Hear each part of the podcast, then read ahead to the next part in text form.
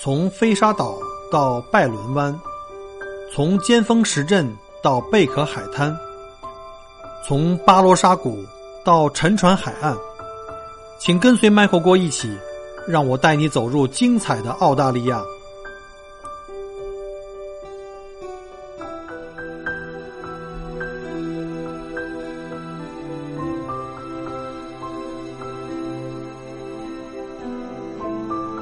各位亲爱的听友，大家好，欢迎再次收听 Michael 国聊澳洲。今天是二零一九年的五月二十六号，星期天。现在墨尔本已经进入到秋天了，现在外面就是在狂风大作，然后这个下雨跟不要钱似的。我们的这个冬天马上就要来了。北半球呢，应该现在是夏天啊，各位可能进入到这个这个盛夏了，开始对吧？然后呢，很多的游客准备开始要考虑在六七月份来到澳大利亚去，呃，这个度夏天暑假啊。我们国内的暑假高峰马上就来了，七八月份。然后呢，六月份呢，现在目前五六月份现在目前是个小低峰吧，就小低谷吧，不能叫低峰了，低谷。呃，就相对来说有闲一点我这两天也可以有时间在家休息，做做节目了。那时间过得飞快啊！为什么叫飞快呢？我记得我刚开始非常忐忑录第一期节目的时候，那是二零一八年，我记得好像是二月九号吧。当时我在杰维斯湾在做这个墨尔本到悉尼的深度游，带一个家庭去深度游。那天在酒店里开始我的第一期节目，结果就一发不可收拾，一下子坚持到了现在。呃，今天正好是第一百期啊，这是一个值得庆祝的一期。来，容我喝口水啊，喝口水。本来呢就没以为自己能坚持这么多期，一方面呢对自己做节目的质量刚开始是没有什么信心的，啊，再一个呢就是也觉得好像能讲一百期吗？我都现在回头想想都不可思议。澳大利亚的旅游点就这么多，历史也很短，二百年跟中国比哈，太太浅了。然后能找出一百期的话题，我就自己都 想想不可思议。这个这个怎么能白活这么多内内容啊？呃，所以呢，本来想还想着，我说这一百期以后，这个节目方向怎么办啊？这将来是只讲旅游的话太窄了，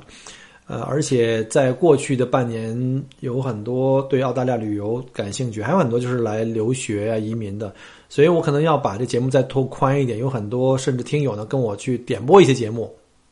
包括像很多即将来带孩子来读书的哈，跟我要了很久关于孩子这边读书的一些情况啊，选学校啊。还有一些人就是看到我在朋友圈发的这个买房子、盖房子信息，说能不能讲讲这边买房子的事儿、盖房子的事儿？我又讲了好几期这个，就慢慢的就把我这个一个旅游主播啊，就带上了这个歧途，就开始把这个话题开始向移民啊、买房啊这种转。呃，我本身其实并不做房产中介，也不做移民中介哈，呃，只是各位比较信任我，然后呢就要求我做了个群，我就给开始给大家做各种各样的这种。话题的群就开始有普通的生活聊天的话题啊，还有像什么移民啊，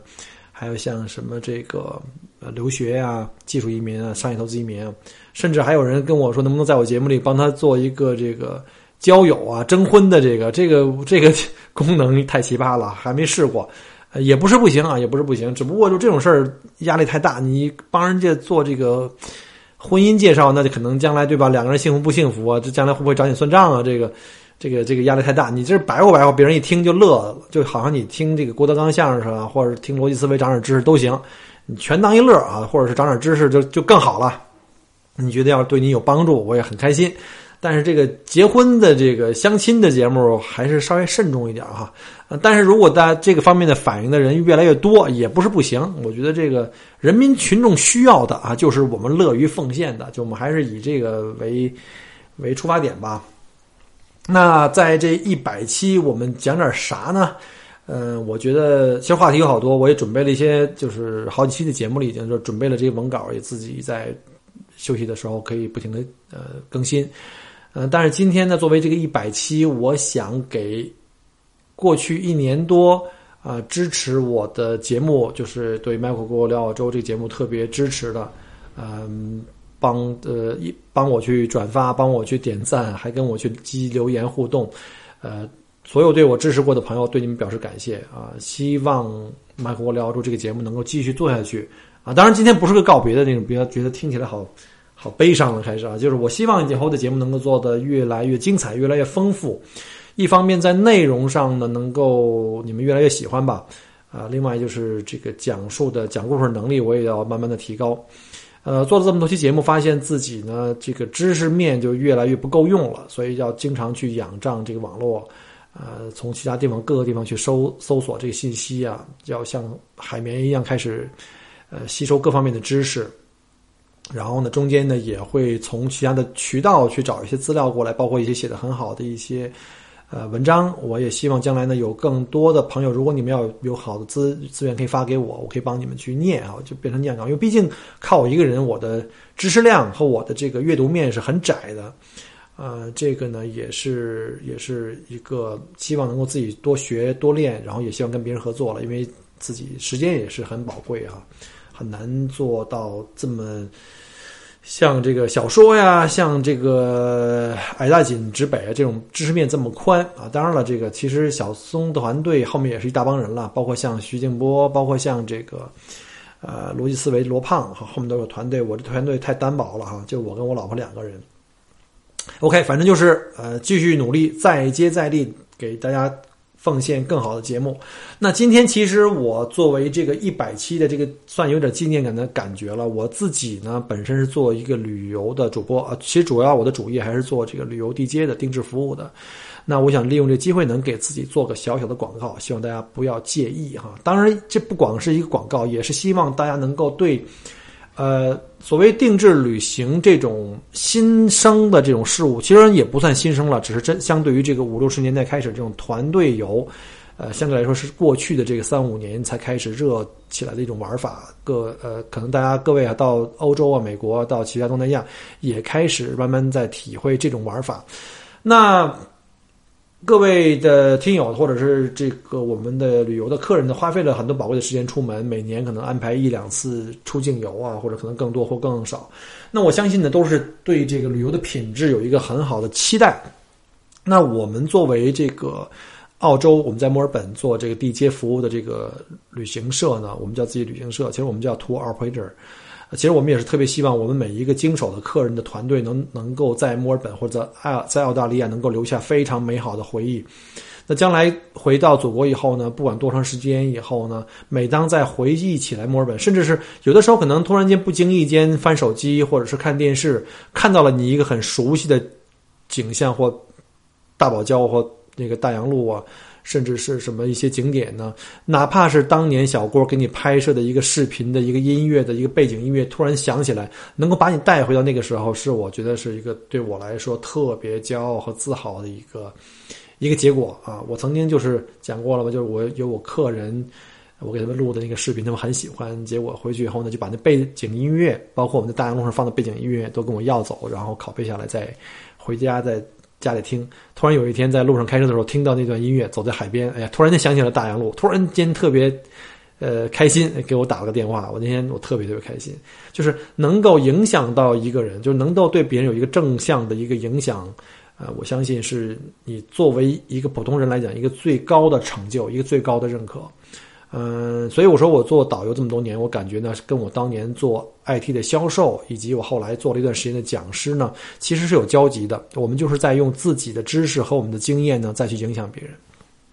当然，希望这个是比较正向的影响哈。所以呢，我们一直呢就是坚持呢，为客户提供最好的这种旅行的服务，能够带给客人最好的旅行的体验。我记得当年我在刚入行的时候呢，我在大洋路。看到一则这个当地老外的那个团哈，当地有很多这种，也是大巴团呢，是老外他们在车身上的一个广告。我记得我忘了是 ATT Kings 还是这个是哪家公司了。然后他们的车身广告顶上写的是是呃是 Let's put a smile on on your face，就是让我们把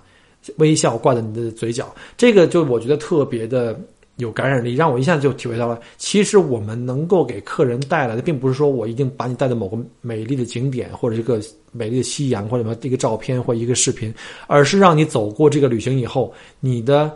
内心会自然的流露出一种满足。当你有一天看到大洋路十二门徒一个熟悉的景象的时候，你会一下子把自己带回到当时的那个气氛。啊，这是我们的最高的理想，所以我们就一直为这个以这个为目标吧，坚持为客人带来非常好的体验啊，这种独立成团的这种啊精品服务，以保证我们的客人都会得到这种啊最好的、最贴心的、舒适的这个服务。那很多人可能。以前都是在跟散团啊，就是这种散团旅行社从中国报名啊，什么不管是中青旅啊，什么国旅各种旅行社出来，可能对这个散团或独立成团，我们也叫隐私团，甚至是还有很多人现在开始要玩这个自由行，自由行现在像什么自驾呀什么之类也很时髦。那这些不同的玩法之间呢，到底应该如何选择呢？那我就在这儿呢，给大家稍微的掰开了揉碎了讲一下。首先。我就举一个比较怎么说呢，就是比较通俗易懂的一个对比吧，就是这个独立成团，我们也叫这种小团包车游呢，其实呢更像是搭出租车。从你招手上车的那一刻呀，这整个路线就你说了算，你就是王了，对吧？嗯，我们就可以按照您的这要求行程这打表付费。当然，我们不是我们不是有计价器来付费的，我们是按照日包车跟行程不同、跟小时距离不同有不同报价。但是呢，这车上就没有别人了，就只有您。和您自己的朋友、家人啊，只要您告诉我您想去哪儿，您想怎么玩儿，然后您想玩成什么程度，您想用多长的时间，我们都会帮您安排。甚至你想说，我中途想修改，我想中途在哪儿停车，这都随您的心意，自由性很高。这个您自主啊，您自主，您随意，只要开心，只要玩的爽啊，您就是这个时间和行程的主人。那再讲一下这个散客拼团。散客拼团旅游啊，就好像挤公共汽车。你呢，优点的就是这个非常便宜哈，你可以花不多的钱就可以从 A 点一直到你的 B 点。但是有一问题呢，人家公交汽车是固定路线、固定时间，每趟车次每天有几班啊，这是不能改的。而且这司机啊、售票员也没办法改变，人想变也不行啊。你中间说我这儿不想玩了，我我不舒服了，我要回去，对不起。嗯，或者说下站我不想下了，你爱下不下，必须得我们按时按点在什么地方停。所以呢，你说我就是想多玩一会儿，对不起，车上的人都到齐了，必须得走，你不能这个太那个随意哈，不能任性。那有钱可以任性，没钱就得就得这样了。那第三种呢，就是自由行。自由行的话，如果要让我打个比方的话，就更像自己租车啊。其实自由行还大部分它就是自己租车。首先，你得会开车啊！当然，对现在中国人来讲的话，会开车都不是事儿啊。这个这个，十八岁到二十岁基本都能考车车照了，都可以去开车。但是有一个问题，就比如像在澳洲，您得知道我们这个右舵左行的基本的交通规则。我们在国内是左舵右行，是完全反的，完全反的。开着开着就去就去逆行了，开着开就去逆行了哈。我现在最怕的就是在这个春节和这个寒暑假高峰期，尤其在大洋路。车多，然后路弯弯急，坡又陡，经常对面一拐弯，咵，对面来一车。所以你看，我们在澳洲这些专业车导呢，我们的车上都有这个行车记录仪，而且我的车上都是，呃，有的车是这个前后摄像仪，就是你万一追着我，我也能有证据哈。然后呢，我们经常在这个车友的这个我们有自己的群交流群里去分享。今天张三，明天李四，就发一段上来说，你看今天多悬，我对面开着车来一个，来一个逆行车过来。然后前段时间好像有一个我们的大巴车的司导开着那个大巴车在大洋路，也是一个弯道，根本就看不见对岸，看不见对方。一转弯过去，一辆白色的租赁公司小车就直接奔他车头过来，他一把打出去，很危险。我看着那场面简直哇吓坏了。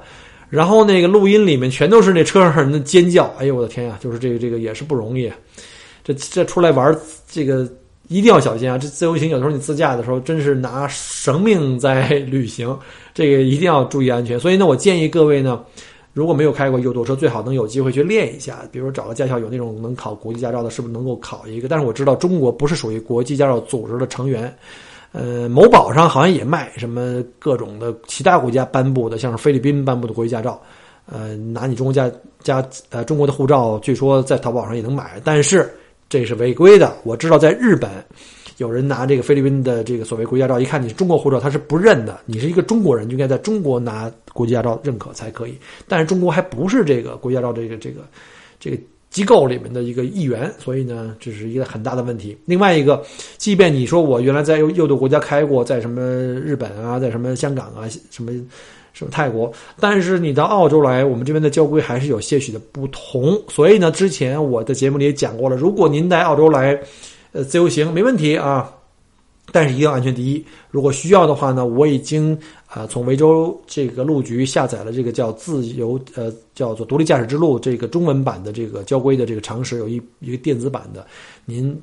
坚持自己驾车的话呢，那麻烦您可以加我微信，你感兴趣的话，我可以把这个发给您哈。这个纯纯免费啊，不要钱啊。这个是大家都是中国人，互相帮忙一下，这没问题的。但是一定要安全。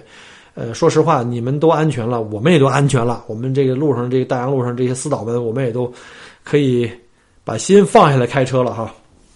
好，再讲回来，这个自由行，自由行的好处就是自由自在嘛，你自己开车嘛，你没有私导，对吧？你也没有别人，全都是自己家人、自己的朋友。前提是安全第一啊，别到时候这个每年到了这个春春节啊，什么春寒暑假，老有这种海外驾车的在这出事儿了。不见得全是中国人，但是我们看到中国人比较多了，因为还是那个原因吧，中国人总量大哈。呃。这个好处就是自由自在，这我讲过了哈。但是呢，就是操心比较多，你一定要提前自己做功课，你不能这个佛系旅行，在这边一定不能佛系旅行！我见过那个落地租车，临时再开始做攻略那种就不行了。说哎，我有三三天，我想去大洋路，我想去菲利普岛，我想去这儿，我想那儿。我说您哪儿都别去，您就去大洋路，然后直接回机场还车，因为您时间不够，您不能把这个呃大洋路当成是。北京到通县似的啊，我这往返就得六百多公里，你就得怎么着，你也得准备出两天时间，一天都就有点对不起你自己。而且这个一日游和两日游的区别是，我开一日游都很紧张，您开一日游没戏啊，跟您这么说了就没戏，甭拿自己的时间和生命不当回事儿，这个是对您最中肯的建议哈，一定要提前做功课。呃，自由行呢，你要是做的功课少的话的话，就真的是可能最后会有有的时候碰上不好天气，可能会把你这个整个的行程的路线全部都打乱了哈。最后会发现钱没少花啊，罪没少受。关键是呢，这些问题你最后解决不了。所以呢，做自由行一定一定要自己做好功课，plan ahead，而且要把时间做充裕啊。啊，你毕竟不是地头蛇嘛，不像我们对这个当地的气候啊、条件啊，包括大洋路哪段在修车，哪哪天在修路，有的时候在搞什么马拉松那边不让进了，什么有的时候那边在修路或者忘记说我们可能走其他路线逆行，不是逆行去了，逆向行驶，就是就是跟那个大部分的车队呢可以走反过来走，就不会面临堵车。你知道堵车的时候多可怕？我们从 Angle C 开始到见到大海就开始堵车。甚至我们因为进到就路过那 Lowan 的小镇，就进小镇就花一小时，所以春节、圣诞节这段时间堵车的时候很平常。所以我们一般在这时候呢，就会哎反向走，我们先去十二门徒，走内陆去，然后呢沿着海岸线往外走。这个时候呢就跟大部队就可以就是面对面走了，就不用跟他顺着走，不用加入这个堵车大军了。这这这都是干货啊！如果这个没懂的话，那就慢慢悟吧。好了，那这三种的方式呢？我用一个比较粗俗易懂的方式给大家做个简单的比较，你可以去感受一下。那以上这种三种的出游方式呢，肯定呢，肯定的讲，我可以负责任的讲，独立成团这种包车游品质是最高的。啊，虽然自由行也很自由，你也能少花钱，毕竟你你租车还是便宜过连车带司机一块儿租嘛。这个司机的工资很贵，我们讲过在澳大利亚这个。人工工资非常贵，我们的车导工资一天要至少三百块钱澳币了，所以你想一下，它就肯定是要贵。但是呢，它的这个服务一定比你其他那两种方式好。我可以负责任的讲，你作为一个外来人，你跑大洋路可能就这辈子可能就跑只跑一次。你来过之前根本不知道那些路上有哪些道弯，有哪些个景点有些景点的观赏点根本不是你从公里能抄到的。这个我可以负责的告诉你。但我们常年跑啊，一年跑个。呃，几十次、一百次是很玩的一样。不同的季节、不同的景点，在什么时候看最好，你也不知道啊。在哪个景点看日出，在哪个景点看日落啊？你还是不了解这东西，这攻略是给不了你的。中国人的攻略我看了很多，像什么各种的什么穷游网啊，什么这种网那种网上的那些攻略，都是第一次或者是没玩两三次的这个澳洲的这些中国游客写的。他认为他看到的已经是最好了，按照我的走你就没问题，最好了。我们看了就只能是就是呵呵了哈，就是呵呵了。甚至呢，我最怕的是我的客人看了很多这种特别歪的攻略，拿过来跟我说：“哎，Michael，你就按照这个给我走一遍。”我说：“您这什么呀？这个不行，这个都是很 low 的。”我说：“因为我们没有时间走过，说把大洋路玩两次。我说要有本事玩两次的话，我可以按照您的那走一遍，我再按照我给您的这个路线走一遍，你会感觉到这种。”差别是很大的。所以您不要相信那些网上的攻略，非常坑人啊，非常非常坑人。您要是一定想看攻略，想看免费攻略，而且说我们没钱包那个，或者不想花那么多钱包啊，这个麦克锅你太贵了，这个包你这个出台一千五，什么一晚多少钱？这个这这个想自由行没问题，麻烦您看一些比较靠谱的攻略。什么叫靠谱的攻略？有两个啊，当然可能不止啊，我就说我知道的比较靠谱有两个，一个。墨尔本精品旅行，我们稍后会把我们的旅行服务的公众号贴在节目后面，看到我们公众号里面的这些所有路线、行程、景点的介绍，不光是墨尔本，不光是大洋路，而且很多澳大利亚的这个著名景点都有了。怎么去玩啊？有一些什么建议都会有，这都是免费的攻略哈。再有一个，您知道哈，您现在已经在听了，就是麦克国聊澳洲，这个也顺便自己做个软植入广告啊，这个做的很很舒服嘛，这广告这个非常非常顺利的插入了啊。好，就是说你听我的节目呢，或者看我们的旅行服务公众号，就已经是最好的攻略了。千万不要看那些群友网上那些攻略啊，这个挺坑人的。OK，那说回来呢，这三种方式呢，独立成团成团最贵，但是品质最高。然后自由行呢，呃，这个相对价格会便宜一些，呃，品质呢居中。然后第三个呢，就是散团。你要是做了散团的话，那就肯定最便宜，这是优点，这但是这是唯一的优点。除此以外，可能就。对吧？呵呵了，您懂的。那我觉得呢，就是各位为了能够最大程度提高您的的这个旅行质量，还是首推这个独立成团。当然，这个价位可能会稍高于这个呃自由行了，那就更高于这个散团的这个拼团了。所以很多人就跟我们讲说：“哎，你们这价钱比那散团贵那么多，为什么呀？”没为什么，您想一下，这刚才我给你讲过这种这几这种几种区别啊。然后这是绝对是不一样的，因为澳洲人工的原因，也因为这个包车的这个规模的原因，就是你同样包一辆车，我们是按车走的。后面我会介绍，大概介绍一下这个包车的这个价格呀，还有像这个这不同车型，你人越多，当然平均人头的成本会越低了。这是一个，这是一个最基本的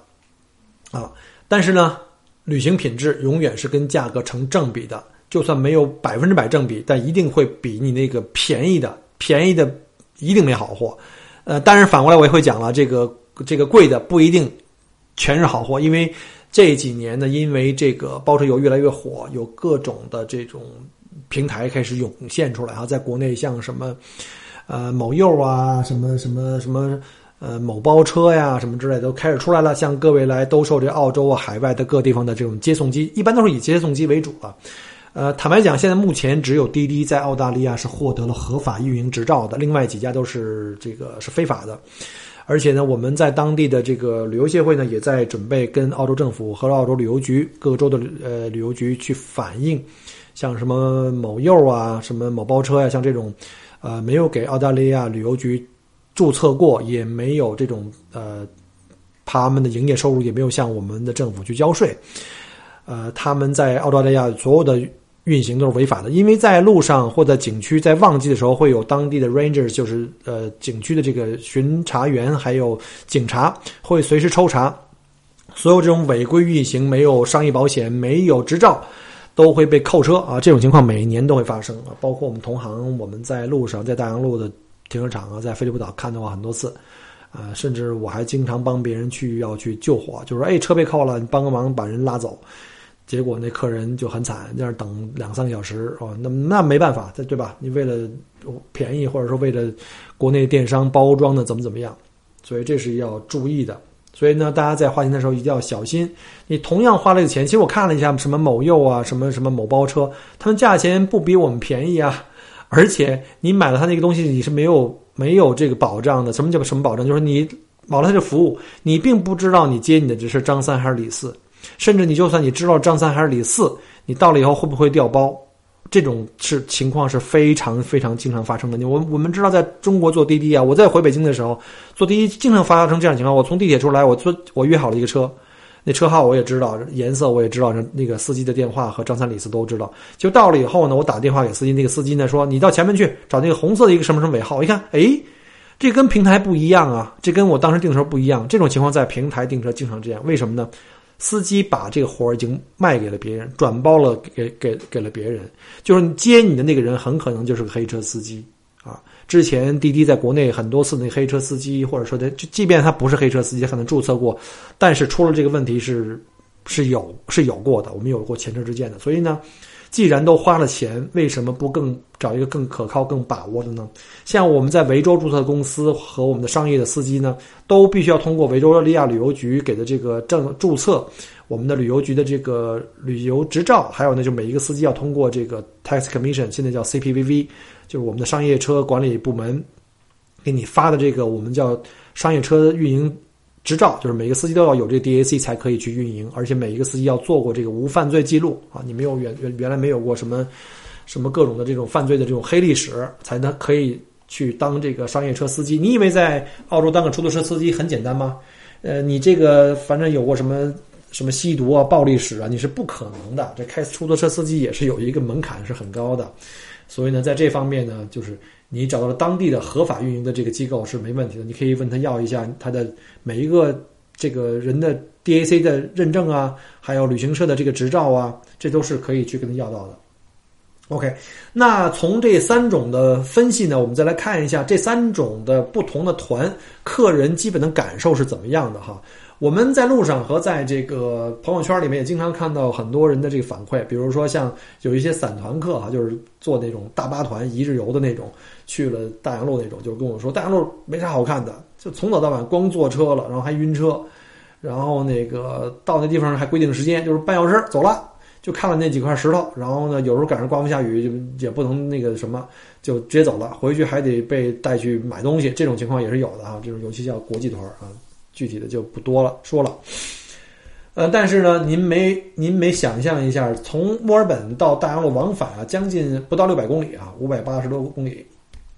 一日游的话哈，光开车时间往返过来，再加上玩儿，加上停车啊、吃饭、上厕所、加油，就得超过十二小时。所以我们一般我们的大洋路一日游，虽然我们也有一日游做的不多哈，啊，都是在十二小时。我们的报价里就是含了十二小时的服务时间，而一般有的某柚哈。还有什么某包车人都是包多少？包十小时。记住啊，这就是坑。什么叫坑呢？因为你想一下，往返五百八十公里，在海岸线的公路上，经常是限速六十到八十。进小镇呢，你还有更低的限速，像五十到六十，甚至四十。那你这团你这一天下来，你的开车时间大概要七八个小时啊！你再加上中间还要停车、上上厕所、加油和吃午饭，你猜你十个小时够不够？肯定不够啊！你一个是玩的时间很短，景点停的也很少。对吧？然后呢？通常呢，你如果有的人没玩够，就会拖延时间。散团很容易就拖延。那拖延的话，对不起，要干嘛呢？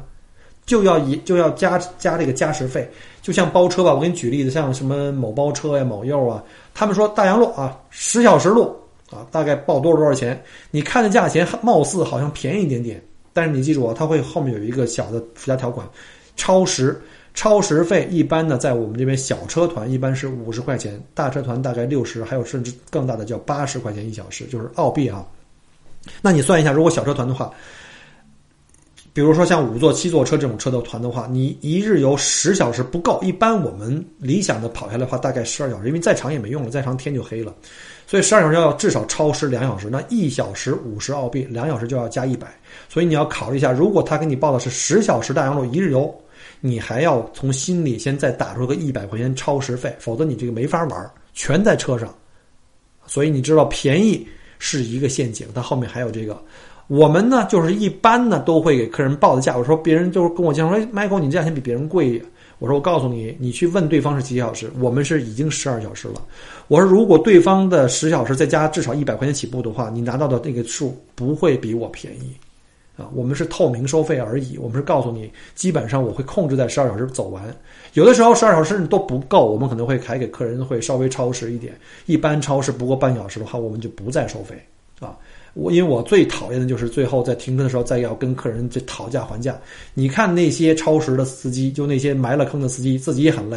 啊，或者是那些平台还要跟客人反复的讨价还价，讨价还价，因为客人说我不我不想再给钱了，对吧？我凭什么要给凭什么要给钱呀？我们那个已经给了你车钱了，然后你说你看我们这上写的条款写着呢，超时多少多少时间要给怎么样？那有的甚至会说，那你们可能故意超时啊，你故意开得很慢啊。其实我告诉你，没有司机会故意开得很慢，路上都有限速，他们不敢限超速，超速的罚款比你的包车费还贵。所以呢，这就是个怪圈啊，是这个你们需要知道的第一个陷阱。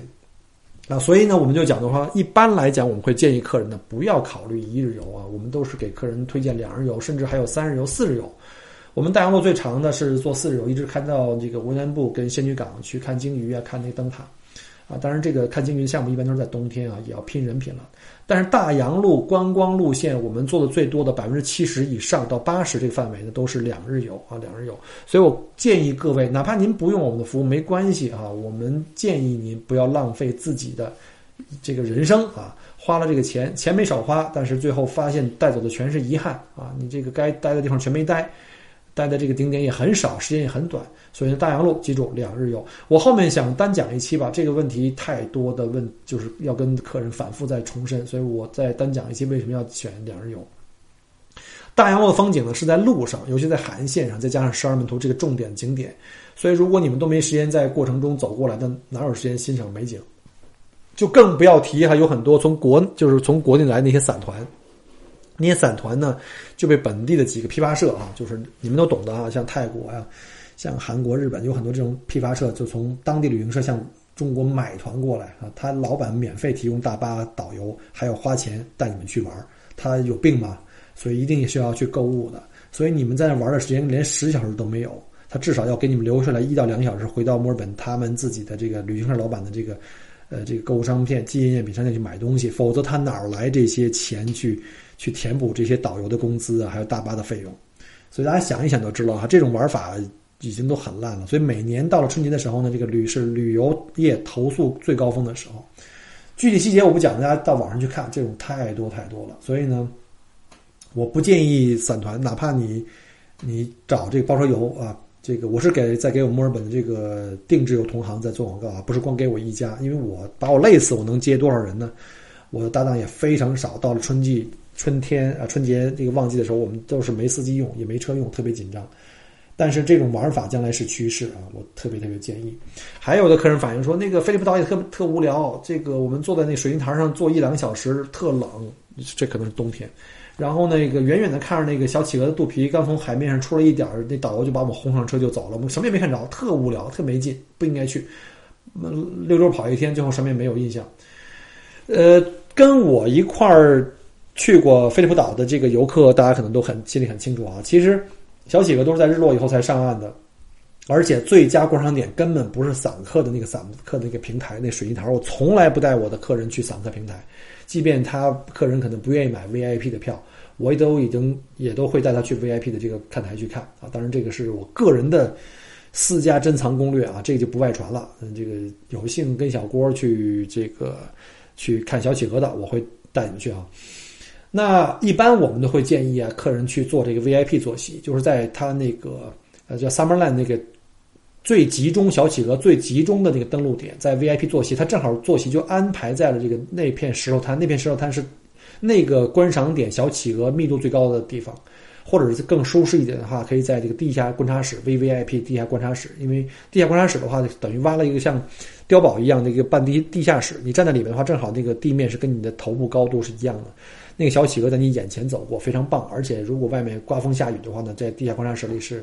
是没有这种干扰的。呃，地面 VIP 的话呢，是坐在外面的，会有一点儿刮风啊、下雨的这种风险哈。但是夏天没事，冬天可能会有一点。那这两种票肯定比散客要贵。现在散客票我记得好像是二十七块钱澳币，VIP 好像是五十五吧。然后地下观察室是七十澳币，而且这个你别看贵啊，它这个每天有限额的。地下观察室每天只有七十位。所以你要是晚定了都没戏。有的人跟我说：“哎呀，小郭，我想去看那个地下室。”我看见很多人说那个口碑特好。我说订的晚了没戏。春节我一般都是提前一个月订。呃，地面 VIP 也是每天两百位啊，就即便是你订到了，也要早点去，因为要抢占最好的位置，因为它它是不对号的。那每天日落以后呢，大群的小企鹅在旺季的时候，那一个登陆点大概有七八百只企鹅会从那个一个点登陆回家，就从你眼前走过，憨态可掬，特别萌。是一个超赞的体验，所以我说，要是去了那儿，如果去做散客那种水泥台，就那种那种沙滩上那种水水泥台那种散客的那种地方去看，呃，散客呢就很早，提前一小时，天还没 天还没黑，太阳还没落山，就给扔过去那儿等着，在吹海风里吹着，等等等，等一个半小时，这企鹅刚一出来，刚一冒头就给轰走上车了，因为导游们都不爱加班，因为加班的老板不给加班费，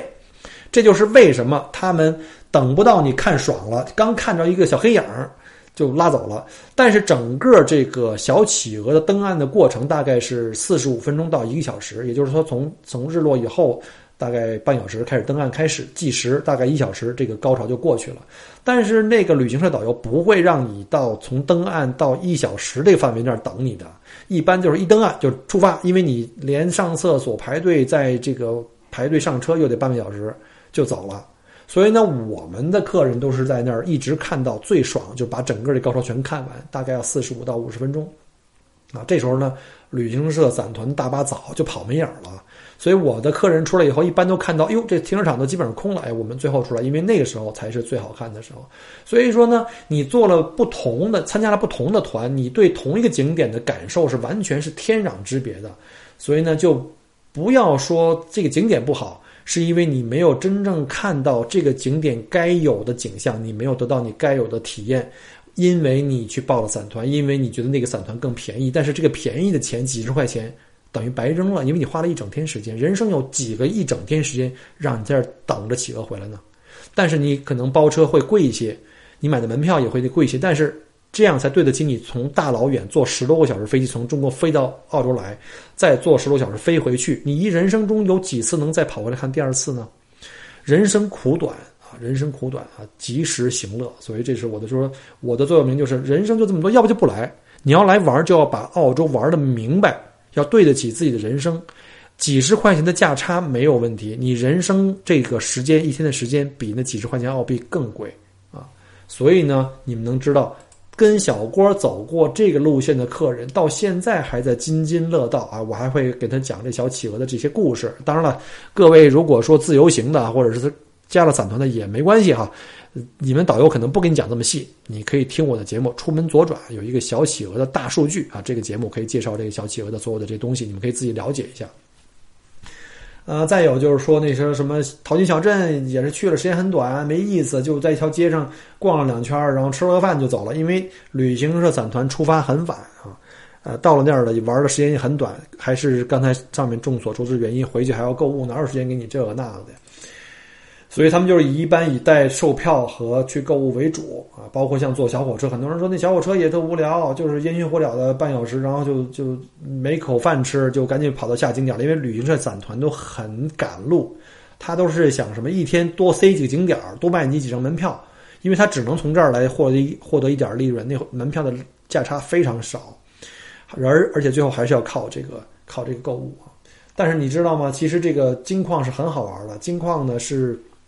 我们知道，一八五一年全球第二次淘金浪潮，然后当时带动了全球第二次淘金浪潮以后呢，而且这个金矿当时在前几年呢，就差不多贡献了全球年产量百分之五十的黄金。那整个这块历史没有人跟你讲，这个带动了维多利亚州的发展。为什么我们叫维多利亚州？为什么带动了墨尔本的这个经济发展？为什么墨尔本？在那个时代做了二十六年澳洲的首都啊，这都没有人跟你讲。就一般散团都是把那个游客往那边一扔，啊，我们四十分钟或一小时门口集合，我们再到对面黄金博物馆，然后我们就赶紧上车回去，回到市区购物，巴拉巴拉巴拉这样的。结果我的经历是什么呢？我经常带着客人在金矿里面呱呱一段段讲，给他讲特别细，甚至给客人安排去那个看那个熔金表演呀，还有就是付费那个下矿的体验，三十米的黄金的那个原始的矿洞进去去体验。当然，那个下面是由当地的呃景区的专业的导游来给我们讲哈。客人走的时候就会带来对整个金矿历史啊，这个金矿的前世今生都会有一个特别。全面的三百六十度有温度的一个理解，而不像那些散客进去以后什么也不知道。所以我的我的遭遇是什么呢？经常在旺季的时候，我带着我的，比如说这个私密团三五个客人、五六个客人去那儿讲，结果讲着讲着，后来发现后面跟着三十多个人，你懂的啊？就那个散团的，没人没人给讲啊，就后面默默的跟着讲，有的还特热心，还跟我打断我，还问问题。我说你先别打断我，我先要给我这客人服务，毕竟我要优先我这客人，人家是付费的。我说你们这能蹭听就不错了，好吧？就这意思。包括像刚才丹用山，丹用山是我们墨尔本的人的后花园，大氧吧。除了百年公鸡这个百年蒸汽小火车之外呢，还有很多像什么这个古老小镇，像萨萨弗拉斯啊，像阿琳达呀，里面还有著名的这个丹尼洞山的这个国立杜鹃花公园。每年十月底的时候，那个里面的杜鹃花那非常的漂亮。那散团怎么会带你们去那儿呢？一个是时间也不允许啊。对吧？他们安排的行程特别紧张，所以我还是建议呢，要旅行一定不要去打卡式的去拍个照就走，一定要把心放慢，在每个地方深入的看进去，让心去体验啊，不是光是去啪自拍一下，马上发个朋友圈，然后完事儿了，就这个就就没啥意思了哈。总之呢，就是一句话，就是一分钱一分货啊，品质不同，价格肯定不同啊。虽然我也讲过了，说有的时候价格贵不一定品质好，因为你。这个做旅游服务业也确实是这个鱼龙混杂，尤其到了旺季，春节旺季的时候，你知道澳洲总共才多少人？两千五百万人，啊，全澳大利亚，呃，整个维州，我们在墨尔本大，我们叫 Greater Melbourne Area 才五百万人，还不到，就就将近五百万吧。那华人的比例多少？才不到百分之十。那有多少华人是做旅游的呢？到了旺季，我们的司机车辆根本不够用，所以有很多呢黑岛，就很多留学生啊，是没有拿澳洲的这种 full license 驾照就可以被拉进来，就临时去。上去做这个包车旅游啊，或者是这种散团、散散团的这种叫什么导游啊，他根本不知道怎么讲。可能你要听听我的节目以后呢，你讲的比他还好。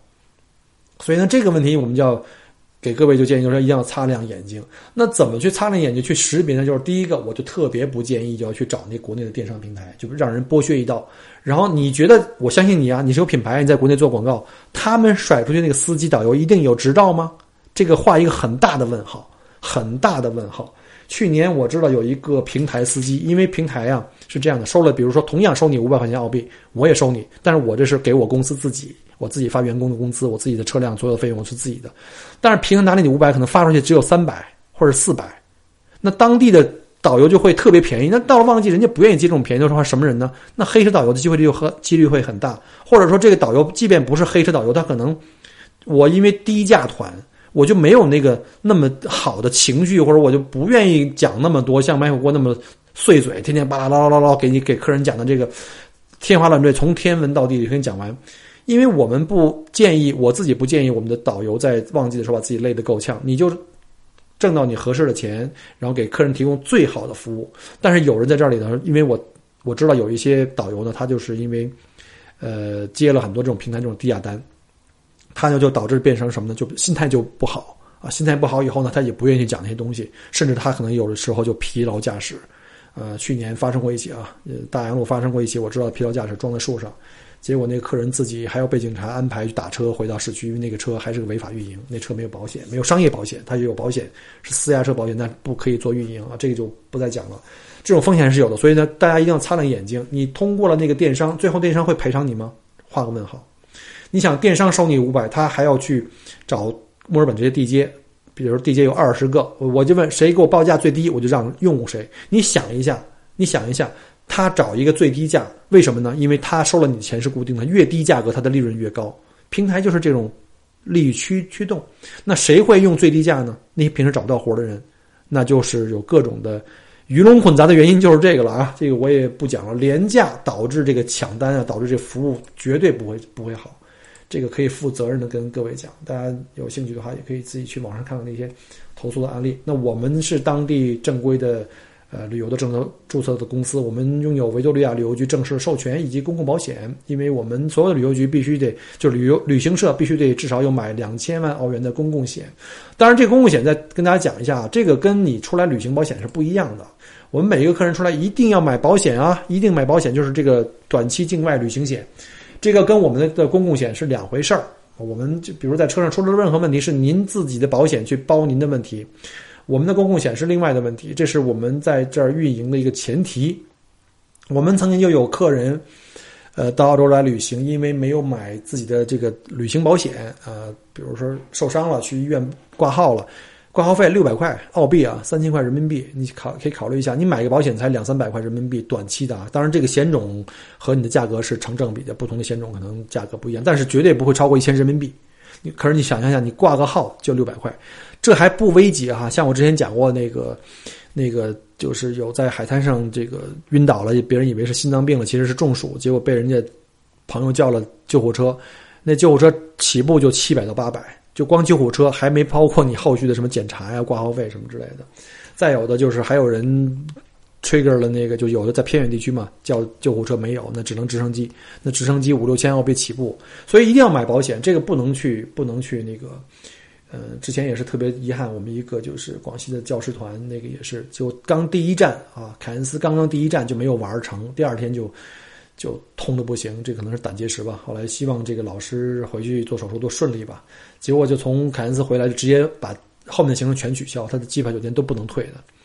然后就直接买了张，又花钱买张机票，临时回国去了。其实他要有保险的话，完全可以在这边做一些基本的检查或做一些处理。也许顺利的话，可能不会影响你的行程；或者最最低不顺利的话，你的这些检查不会给你带来什么危险。你可以马上去找保险公司去报，对吧？毕竟生命是更贵的，保险费虽然贵，医疗费虽然贵，但是生命更贵啊。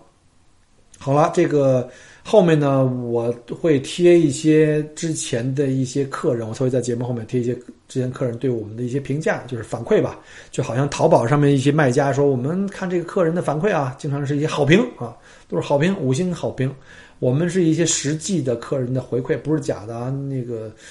当然你要当假的，我也没办法啊，这个无所谓。然后呢，后面就包括呢，我来给大家也会贴一些我们的报价。和车型一般从五座、七座、八座商务、十二座商务，一直到二十一座、二十五座车型全都有。当然了，还是刚才讲的那东西啊。如果你要是家庭游，有的时候我们今天做到最多的是，比如说最小的团啊，是现在我目前接到最小团是一个人，真的是一个人哦，没听错，一个人，也是大洋路去玩，飞利浦岛去玩雪山去滑雪，我陪着他去。然后呢，当然最佳最多的也有像两个人啊、夫妻啊，或者是这种蜜月的哈，还有三口之家，这也是最多的。然后呢，还有四个人的，比如说两大两小的俩孩子的，再有就是三代人的老人，呃，还有就是这个自带着自己老人和自己的孩子来三代人的，还有一种呢，就是很多的这个年轻的夫妇们带着自己的朋友，比如说两三个三口之家啊，都可以。我我一般建议啊，就是人不要太多。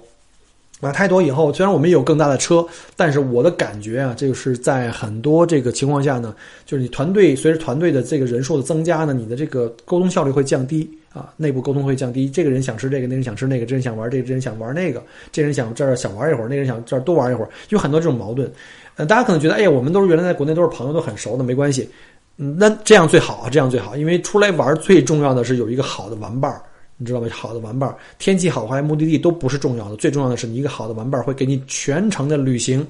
提供一个特别好的体验。呃，大家可能也有这个经验哈，有一些小伙伴出来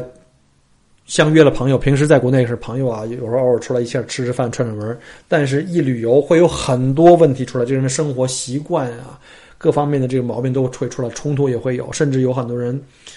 这个玩完一圈回去就。就折了，就撕了，就就你知道，就撕逼了，就两个人就不再来往了，就因为这路上很多这种矛盾，所以我建议出来一定要找这种特靠谱的，自己家人就不说了，你肯定没问题，你再怎么样也会互相忍让，朋友之间一定是那种知根知底的，你这个很可能你因为带了一个我们叫什么猪一样的队友，你可能整个旅行就就给废了。所以呢，人不宜太多。所以我个人的建议都是叫两位数以内。我们见的最多的是两位数以内，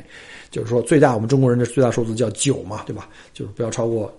两位，就是在九以内啊。就是一般都是五座、七座、八座、十二座就够了。如果再人数多一点的话，二十一座、二十五座也没问题，我们也都有，也都有不同的这个司机来做。那再说一下价钱啊，我们有这个对外的这个呃这个价格报价，各种车型路线，然后大家一定要注意看小字儿啊。什么大洋路的包车时间是多长时间？飞利浦岛是一天是多长时间？我们飞利浦岛也是十二小时，就尤其像夏天，那都是晚上八点多才日落，九点多才开始看。回到墨尔本市区都十二点了，你算一下，你要是从墨尔本十二点中午吃完午饭出来，都得十二小时。你旅行社给你报价说我们就包十小时，那不就要收？那不就给你埋了个坑，要收你的这个，收你的这个，呃，超时费嘛？那你说我不享受超时费，那我能不能晚点出？当然可以了。比如说你吃完晚饭出来，那就有点晚了哈，可能可能下午三四点钟出来，那当然可以了。但是你这一天上午半天你干嘛去呢？对吧？而且菲利普岛其实除了看小企鹅之外，还有一个很好玩的，就是菲利普岛野生动物园啊。菲利普岛野生动物园这个野生动物园呢，是我们自己的开发的，不是那些旅行社散团去的，不会有那么多中国游客。我个人不太建议去那些所谓网红景点，有很多那种中国游客热衷的。什么丘吉尔农场啊，全都是人；什么考拉保育园的，全都是中国人。尤其在春节，我特别不建议。所以我们一般会建议说，我们大概十点钟或对十点十点半出发，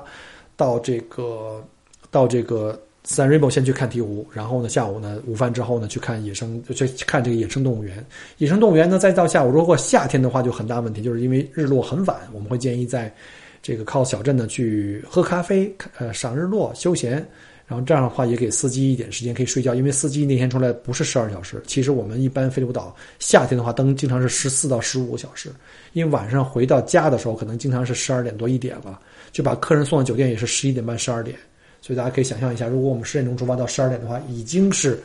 已经是十四个小时了，但是我们到目前为止啊，几乎没有给客人收过超时费，即便我们写的说十二小时，啊，没有什么怎么收过超时费。呃，除非是有那种恶意超时的啊，但是这种很少了，嗯。然后呢，大家可能会说，你这个价钱真的是比旅行社散团贵？还是那句话，一分钱一分货。这个澳洲的人工收呃这个成本比较高，这也是我们的一个没办法的办，这是一个没办法的一个现状了。然后当然了，这个作为我们的听友啊，听友我现在重申一遍啊，趁我现在还没后悔，赶紧记住拿笔记下来啊。作为听友，包我们的车是有优惠的，怎么优惠呢？第一。一般春节旺季，我们叫什么叫春节旺季？我们一般是从十二月十五号，就是从圣诞节前十二月十五号到春节节后，春节十五以后，这是我们的整个这个春节的旺季，就是加上圣诞节，非常非常忙。一般我们当地的同行呢，在这个呃旺季的时候呢，我们每年这个时间段会有一个上浮加价的上浮，一般是在百分之十五到二十啊，这个是正常的，正常的。不光是我们，这整个你去澳大利亚其他地方都是这样的，嗯。如果您提前能跟我们定，我们还是尽量尽量要求我们的客人叫 plan ahead。为什么呢？因为我们春节坦白讲，我一般春节的假期我自己亲自被客人钦点带团的团，一般都是提前两个小时，提前两个月就被订满了。所以呢，因为这个我可能得罪了一些客人。有人说：“哎，我们又不是不给钱，对不对？”有一些我朋友的朋友介介绍来的，说你干嘛说自己没时间什么这的，就有的客人就这样。我说真的是没时间，我把我的行程发给他。我说你真的要在最好在国庆节后到十二月以前就跟我来订春节，一定要这样，因为我那个时候就不好弄了。当然了，您说如果说不是非得，不是说非得我来给您提供服务，那我的自己的很多我们的同事、我们的搭档也都是相当。这个相当靠谱、相当专业的这个私导，甚至有很多私导的这个从事这个旅游接待的这个时间啊经验比我还多。只不过我可能做个节目哈，就是可能知道人比较多一点啊。这个呢，我有机会哈，希望能够有机会也把我们的搭档、我的同事们呢拉到节目里面来，来跟大家来认识一下。当然，你们认识了他以后，就慢慢可能就熟悉了。也是非常棒的啊！像什么华为之类的，我们就会把它拉过来，大家也会慢慢认识。有我的很多客人，其实是是我其他同事带的，感觉也是非常好，回馈也非常非常棒的，也都是慢慢成为了朋友。所以呢，不一定说非得说新点小锅啊，小锅真的是有的时候是忙不过来，有的时候像春节同时点我的一个时间段，可能有四五个团，那我真的是接不过来，那就只能是要么就遗憾，您要是合适，您得找别人，或者您要信任我的话，我来给您派我的这个搭档来做。好吧，那今天时间关系啊，今天不小心就半小时节目讲了五十多分钟了。那我稍后呢会把我们的旅行社的这个介绍的这个链接会发给大家，可以去看一下啊，包括这个我们的运营的模式，也希望大家能够擦亮眼睛啊，不一定非得用我们的服务来，我们毕竟接待能力很有限，每年来到中来到到墨尔本的这个澳大利亚来旅行的这个客人，中国客人大概一百四五十万，你想把小郭累死，能接几个呢？对吧？主流的还是走散团，这很正常，呃。这个金字塔中高端往上呢是什么自由行啊或者包车游？但是这个本地我们很多同行，不可能都是我干了，我只是想给我们同行也算做个广告。将来这种的包车游的旅行方式，这种定制游的方式，应该一定是个潮流，现在越来越热。所以我会建议大家，建议大家如果在经济能力能够承受的前提下呢，尽量还是选择这种方式。还是那句话，人生苦短，不要让自己最宝贵的时间浪费在车上。浪费在一些不靠谱的、不专业的和那种散团的那种很差的体验上面，好吧？老规矩啊，喜欢我的节目呢，麻烦你帮我点赞，帮我留言，或者帮我订阅，帮我转发到朋友圈里去。尤其这一期，我觉得是一个非常干货的一期，就介绍了在澳大利亚旅游的一些最基本的一些注意事项啊，到底选哪种方式？嗯。下期呢，看看能不能讲一下这个大洋路的具体玩法，到底给大家解惑一下，到底是应该一日游呢，还是要两日游呢？那好吧，因为时间关系，我们这期讲到这里，我们下期再见，拜拜。呃，那个突然想起来哈，又要补充一段，幸亏还没有停止录音啊。这个刚才还没讲完，就是凡是我的听友呢，现在趁我货回以前，刚才我们小编就提醒我了，说你这个忘了插这句了。就是说，我的听友要提前打招呼的话，在我春节比如旺季的时候，我们就不会给各位加这个春季旺季的上浮，这百分之十五我们就不加了。呃，前提是您一定要提前预定。如果我有时间，如果您是要清点小郭来带团的话，一定要提前两个月以上春节，我们就会定下来。如果是按照您的这个时间走，我们正好那段时间空的，我来带团，而且呢，这个是不加我们的旺季上浮。麻烦您加我微信的时候跟我讲一下，我是您的听友，是听了您的节目，或者甚至是哪一期节目讲哪个内容的，我就证验证明一下您确实是听友啊，别到什么人都过来，因为到那时候我们很就很忙。然后呢，尤其是这个我们的加班加点的工资也会更贵，所以呢，我们收的上浮也是要给这个员工多加一些福利。呃，另外呢，就是在不忙的季节，比如说像我们每年三六九三月份是正好过完春节嘛，大家都回去了，我们就是可以休息一下。还有六月份呢是考试季，大家都在考高考、中考，这个还有九月份一开学，对吧？这三个月是每年小郭的这个出去旅行的这个季节。所以相对来说比较悠闲，没有那么忙，也会有团了，但是没有那么忙。所以这就是比较淡的季节。如果在这个比较淡的季节里，如果大家来找我的话，可以打折啊，可以打折。呃，听友呢可以在我的这个列表价上面享受百分之十的折扣，但是这个折扣不限于，不能用于，不能用于这个旺季，因为没有这个价钱，因为那样的话我就等于就差别太大了。所以呢，请各位理解，好吧，请各位理解。然后呢，就是呃。希望大家把这一段可以存下来啊，这段可以存下来，趁我后悔以前，万一后悔了，还是说你麦克锅你答应我的，给我九折的淡季啊，旺季的话你不能再加我的这个上浮了，就不加了，好吧？呃，再有呢，就是除了我们现在列表上的这些行程介绍以来呢，以后呢，我们也可以根据客人的要求来定制，就好像这个前两周我有三个听友，就是我们的听友呢，其实是来准备来澳洲移民的。呃，正在等签证，还有的已经都拿到签证了，就已经这个移民签证拿到了。然后包我的车呢，在市区，在墨尔本东区了，还不是市区啊，墨尔本整个东区，啊，一整天包车在各个地区考察他们的生活的环境啊，居住环境啊，甚至学校、商业街，还有像考察他的生意啊，就包我的车。其实我相信大家。包我的车的目的不是因为我会开车，是因为我本身自己是一名投资移民啊。当年的幺六三，我可以在路上一方面给大家介绍各个区的情况，带大家去找一个各个区比较好的居住的环境的位置，同时在路上也可以跟大家来分享一下当年作为投资移民如何去买店啊，如何做生意啊，如何去避免哪某些坑。这种现在这种要求这种包车的服务的这个客人越来越多，就我们的听友居多吧。